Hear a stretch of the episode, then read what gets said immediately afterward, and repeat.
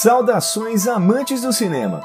Eu sou Igor Diniz e este é mais um episódio do Cinecult Contemporâneo, lugar onde os filmes da era de ouro da TV aberta e das videolocadoras são relembrados com muita nostalgia e informação. Nesse episódio, nós homenagearemos o filme que é tido por muitos como o maior clássico de horror de todos os tempos. Estamos falando do filme O Exorcista. Lançado em 1973, estrelado por Ellen Burstyn, Linda Blair, Max von Sydow e Jason Miller, O Exorcista foi desenvolvido baseado no livro de mesmo nome, escrito por William Peter Blatty, que se inspirou em uma história real de exorcismo ocorrida nos Estados Unidos em 1949. A inspiração para o livro começou quando Blatty, ainda jovem, leu um artigo no jornal The Washington Post sobre um garoto de 14 anos que tinha sido libertado recentemente de uma possessão demoníaca através de um ritual de exorcismo.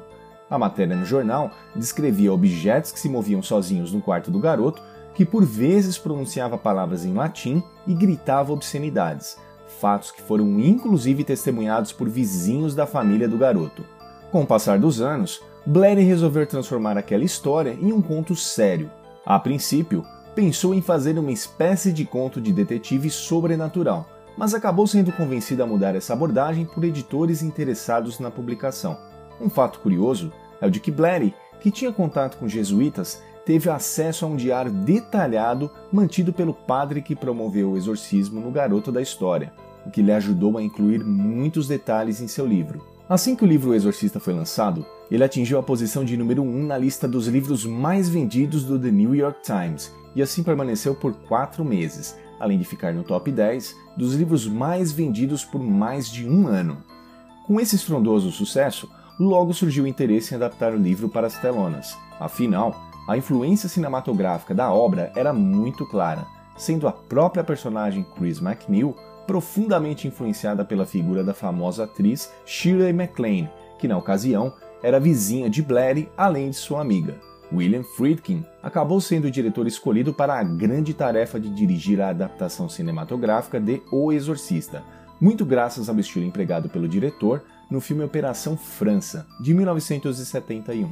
Desde o início do projeto, a sintonia entre William Friedkin e Peter Blatty foi imediata, principalmente pelo diretor ter insistido para que a produção mantivesse a história contada no livro intacta, aproveitando integralmente o seu conteúdo e toda a criatividade e intenção de Blatty. Em contrapartida ao bom relacionamento entre o diretor e o escritor, por vezes, os métodos que William Friedkin empregava para dirigir os atores eram um tanto radicais e envolviam um enorme nível de tensão e exploração. Em certas ocasiões, o diretor chegou a disparar armas de fogo no set para assustar os atores, que desavisados reagiam horrorizados ao som dos tiros, o que permitiu que momentos de pavor autênticos fossem captados. Em certa ocasião, em busca de mais emoções autênticas, Friedkin chegou a dar um tapa no rosto de William O'Malley, ator responsável pelo papel do Padre Dyer, para logo em seguida filmá-lo totalmente de surpresa. Muitos efeitos especiais foram improvisados e feitos na raça, o que exigia muito da equipe e atores, inclusive da pequena Linda Blair, que chegou a machucar as costas na cena em que ela se debate na cama puxada por cordas. Em determinado momento ela grita: Faça isso parar! E claro, o diretor aproveitou o desespero real que a garota sentia naquele momento e usou a cena no corte final do filme. Na ocasião das filmagens, o filme parecia ter algum tipo de presença demoníaca, espreitando seus bastidores. Inclusive, diversos cineastas que inicialmente foram cotados para participarem do projeto, incluindo Stanley Kubrick, acabaram se afastando das produções por receio de trabalhar em uma obra envolvendo uma temática tão forte. Um dos filhos do ator Jason Miller foi atropelado por uma motocicleta e hospitalizado enquanto aconteciam as filmagens de O Exorcista, o que serviu para dar mais força aos rumores de que o set de filmagens estava amaldiçoado. Tais rumores não eram totalmente exagerados, nove pessoas envolvidas com as filmagens morreram durante ou pouco após as produções. Dentre elas, mais notavelmente, o ator Jack McGowan, que fez o papel de Burke Dennings. Na ocasião do lançamento do filme, diversos representantes dos cinemas americanos estavam apreensivos sobre a exibição de O Exorcista, que estreou em 26 de dezembro de 1973, um dia após o Natal daquele ano. Aliás, uma data incomum para o filme desse gênero. Apesar de toda a polêmica, O Exorcista se tornou um grande sucesso, chamando a atenção de diversas pessoas que acompanharam seu lançamento nos cinemas, movidas principalmente pelas reações provocadas pelas imagens de divulgação em que se via uma irreconhecível Linda Blair carregada de maquiagem e com uma assustadora aparência demoníaca. Devido ao sucesso de público, O Exorcista foi indicado pela Academia em 10 categorias e acabou vencendo em duas: melhor roteiro adaptado e melhor efeito sonoro. O mais curioso é que este foi o primeiro filme do gênero a ser nomeado pela Academia na categoria de melhor filme, se tornando um dos maiores filmes do gênero de toda a história. Um dos fatores que contribuíram para tamanho sucesso foi a sua trilha sonora, composta principalmente por Jack Nitzsche, que já tinha trabalhado anteriormente com o lendário e controverso produtor musical Phil Spector. O Exorcista também se tornou uma espécie de termômetro para o quão assustador um filme poderia ser. Quando se ouvia falar em um novo filme do gênero, era comum a pergunta: ele é mais assustador do que o Exorcista? Em 2010, a Livraria do Congresso americano decidiu que o filme deveria ser preservado como parte de seu Registro Nacional de Filmes.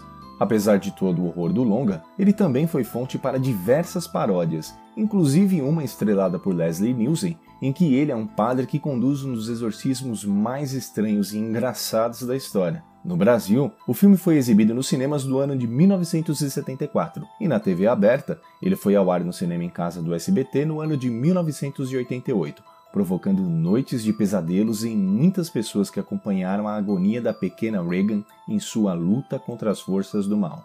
Elenco principal: O filme conta com Linda Blair no papel de Regan McNeil, a garota possuída, Max von Sydow como padre Merrin, Ellen Burstyn como Chris McNeil, a mãe de Regan, Jason Miller interpretando o padre Damien Cowers, Jack McGrowan como diretor de cinema Burke Dennings, o veterano Lee J. Cobb no papel do Tenente Kinderman e William O'Malley como o Padre Dyer. Resumo do filme. Gostaria de avisá-los que este resumo contém partes importantes da trama. Caso ainda não tenham assistido ao filme, sugiro que adiantem alguns minutos desse episódio.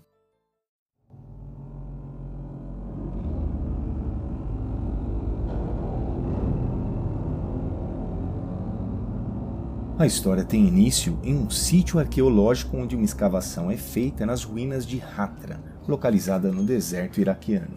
O veterano padre Lancaster Merrin acompanha as escavações e um de seus ajudantes lhe dá um talismã de pedra com a imagem do demônio Pazuzu esculpida. Merrin sabe que a entidade costumava ser adorada pelos antigos habitantes daquele local. Ele observa aquela imagem demoníaca e se recorda das histórias que rondavam a adoração por aquela criatura demoníaca. Enquanto isso, em Georgetown, a atriz Chris McNeil está nas locações de seu atual trabalho cinematográfico, rodando uma cena onde um inflamado protesto de estudantes ocorre. Seu grande amigo e associado, Burke Dennings, é quem dirige o filme. Chris vive próximo às locações com a sua filha Reagan McNeil. Reagan é uma doce criança de apenas 12 anos que, como muitas crianças que viajam acompanhando os pais ao trabalho, procura por distrações enquanto a mãe está filmando. Curiosamente, Reagan encontra uma tábua Ouija e começa a fazer contato com uma entidade chamada Capitão Holdy, o que mais tarde sua mãe julga ser apenas um amigo imaginário. Algum tempo após o contato inicial com o Capitão Howdy, Reagan começa a agir de forma estranha, e suas atitudes vêm acompanhadas por ocorrências sobrenaturais, como alguns barulhos misteriosos que passam a ser ouvidos pela casa. Os fenômenos se tornam cada vez mais frequentes, e atingem o seu auge quando, durante uma festa na casa dos McNeil, Reagan subitamente desce as escadas de seu quarto, descalça e vestindo apenas seu pijama, se dirigindo a um dos convidados, um astronauta, lhe dando um assustador aviso: Você vai morrer lá em cima. Depois do aviso, a garota urina no chão, na frente de todos os convidados que observam a cena com um certo incômodo. As manifestações sobrenaturais vão se tornando cada vez mais frequentes e poderosas, fazendo com que a mãe de Reagan procure por ajuda profissional. Ela consulta diversos médicos, sempre obtendo o mesmo diagnóstico de todos. Reagan está fisicamente bem e é muito provável que ela esteja passando por algum desarranjo de ordem psicológica. A pequena Reagan, agora fortemente sedada, volta para casa após uma consulta médica. Durante o momento em que Chris se ausenta para continuar com suas filmagens, Burke Dennings concorda em tomar conta de Reagan, que está em sono profundo por conta de um sedativo. Mais tarde, Chris se surpreende ao chegar em casa e descobrir que Burke está morto. Aparentemente, ele caiu pela janela em direção a uma enorme escadaria ao lado. As circunstâncias indicam que tudo foi um acidente, pois todos sabiam que ele era um alcoólatra e vivia constantemente embriagado. Mesmo sob tais condições e com todos esses indícios, o tenente William resolve investigar a misteriosa morte do diretor. Nesse momento, também entra em cena um personagem importante na história, o padre psiquiatra Damien Carras, que nesse momento lida com um doloroso processo de luto por sua mãe, que estava internada em um asilo e faleceu sem que ele pudesse estar por perto. Após acompanhar a filha em diversas consultas médicas, Chris, orientada por um dos médicos, recorre à ajuda espiritual, na figura do padre Carras, que resolve visitar a pequena Regan. Ao chegar no quarto da garota, o padre Carras, que a princípio achava que ela deveria estar sofrendo algum tipo de desvio psicológico, observa estranhas manifestações no comportamento de Regan, que fala com ele em uma espécie de língua reversa e que em determinado momento começa a adquirir estranhas cicatrizes na região do abdômen, formando as palavras ajude-me. Isso finalmente convence o relutante padre de que Regan está possuída por algum tipo de espírito demoníaco. Caras insiste para que membros do alto clero permitam que um exorcismo seja realizado em Regan. Eles autorizam um ritual e o experiente padre Mary é escolhido para tal tarefa, tendo o padre Carlos como seu assistente. Eles autorizam um ritual e o experiente Padre Merrin é escolhido para tal tarefa, tendo o Padre Carras como seu assistente. Após uma longa viagem, em uma das cenas mais icônicas do cinema, o Padre Merrin chega à casa dos McNeil. Imediatamente, os dois padres iniciam um exorcismo, mas o demônio mostra enorme resistência. Agindo através de Regan, a entidade faz com que a garota profira inúmeras blasfêmias e palavras ofensivas. Pazuzu sente um abalo na fé do padre Carras e o ataca constantemente, relembrando o quanto ele foi negligente com a própria mãe. Tudo isso para quebrar o foco dele. The power of Christ compels you! The power of Christ compels you! The power of Christ compels you! The power of Christ compels you! Marin percebe que Caras está emocionalmente enfraquecido para continuar com o ritual e pede para que ele o espere do lado de fora do quarto da garota. O padre Marin, debilitado por sua idade e exausto pelas condições que o ritual exigia, acaba falecendo durante o processo. Caras entra no quarto e tenta socorrer Mary, porém já é tarde. O demônio começa a rir do desespero de Caras em ajudar inutilmente o padre Mary, que o deixa furioso. O jovem padre arremessa a garota possuída no chão e entra em luta física com ela, insistindo para que aquele demônio deixe o corpo da pequena Reagan e assuma o próprio corpo dele. O demônio entra no corpo do padre Caras, que agora possuído, com muita relutância, se joga pela janela do quarto de Reagan em direção a uma enorme escadaria que leva a uma rua mais abaixo. Um velho amigo do padre Cairns, padre Dyer, testemunha a tragédia e acompanha o parceiro em seu último suspiro. No outro dia, a família de Reagan se prepara para deixar Georgetown em direção a Los Angeles, ao que a garota demonstra não se recordar de nada do que aconteceu enquanto esteve possuída. O padre Dyer aparece ao portão e a senhora McNeil lhe dá uma corrente que pertencia ao padre Cairns. Reagan se despede calorosamente do padre Dyer o tenente Kinderman, que agora investiga a morte do padre Carras, se aproxima do padre Dyer para tentar entender as misteriosas circunstâncias envolvendo a morte de seu amigo, ao que Dyer desconversa. Então os dois partem. Curiosidades e detalhes da produção. O Exorcista foi inspirado em uma história real, William Peter Blatty escreveu o seu livro baseado no exorcismo de um garoto ocorrido em 1949. Sob o pseudônimo de Roland Doe, a história se tornou nacionalmente conhecida e rapidamente captou o interesse de Blatty, que na época das notícias estudava na Universidade de Georgetown.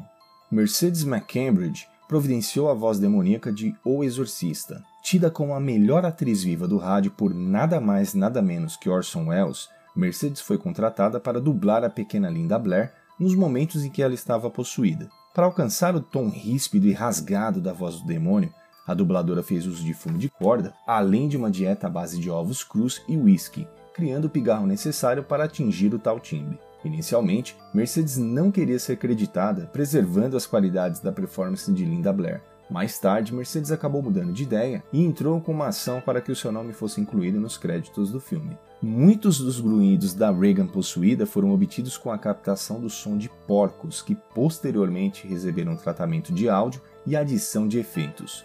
A atriz Denise Nickerson, que interpretou o papel de Violet no filme A Fantástica Fábrica de Chocolate de 1971, foi cogitada para o papel de Reagan. Porém, seus pais leram o script e não gostaram nada da história, afastando a filha das produções. A mãe de Linda Blair adorou o roteiro de O Exorcista. Ironicamente, os agentes de Linda nunca consideraram ela para o papel e indicaram então uma dúzia de garotas para o papel de Reagan. Mas a mãe de Linda fez grande pressão a Friedkin e ao departamento de elenco do estúdio para que sua filha fosse incluída no filme. Ao vender os direitos de seu livro, Blair insistiu para que William Friedkin dirigisse O Exorcista. Como o escritor era um dos produtores do filme, a sua opinião tinha grande peso. Diversos nomes foram cogitados para a direção da obra, inclusive de Stanley Kubrick. Blair adorou o estilo de Friedkin em Conexão França, acreditando que aquela ambiência combinaria com O Exorcista. O ator Marlon Brando foi a primeira opção do estúdio para o papel do Padre Merrin, mas Friedkin barrou essa escolha por achar que o filme imediatamente se tornaria um filme de Brando.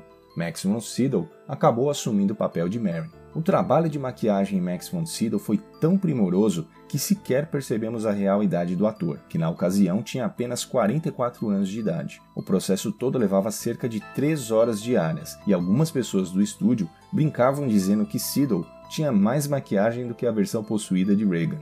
Jack Nicholson foi cogitado para o papel do padre Karras, que em determinado momento foi assumido por Stacy Keach, mas ao ver uma performance de Jason Miller, Friedkin não teve dúvidas de que ali estava o homem perfeito para o papel de Karras.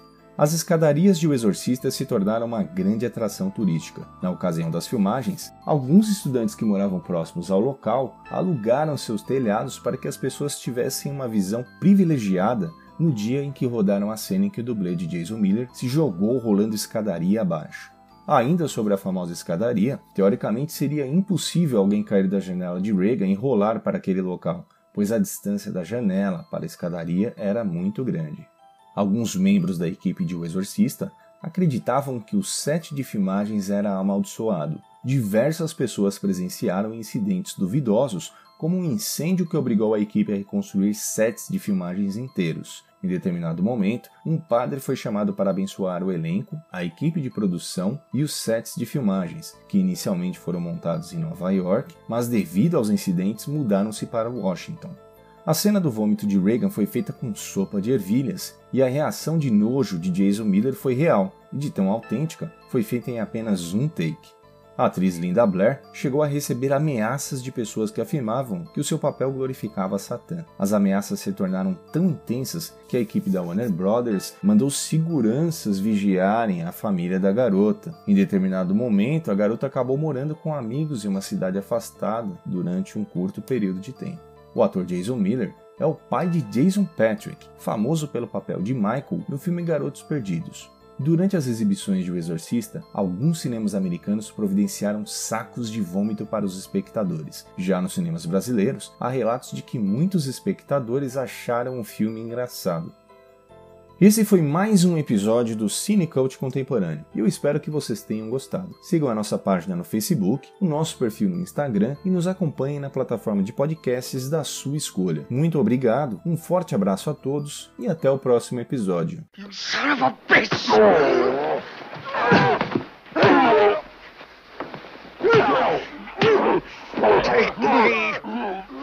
Come into me! God damn you! Take! Take me!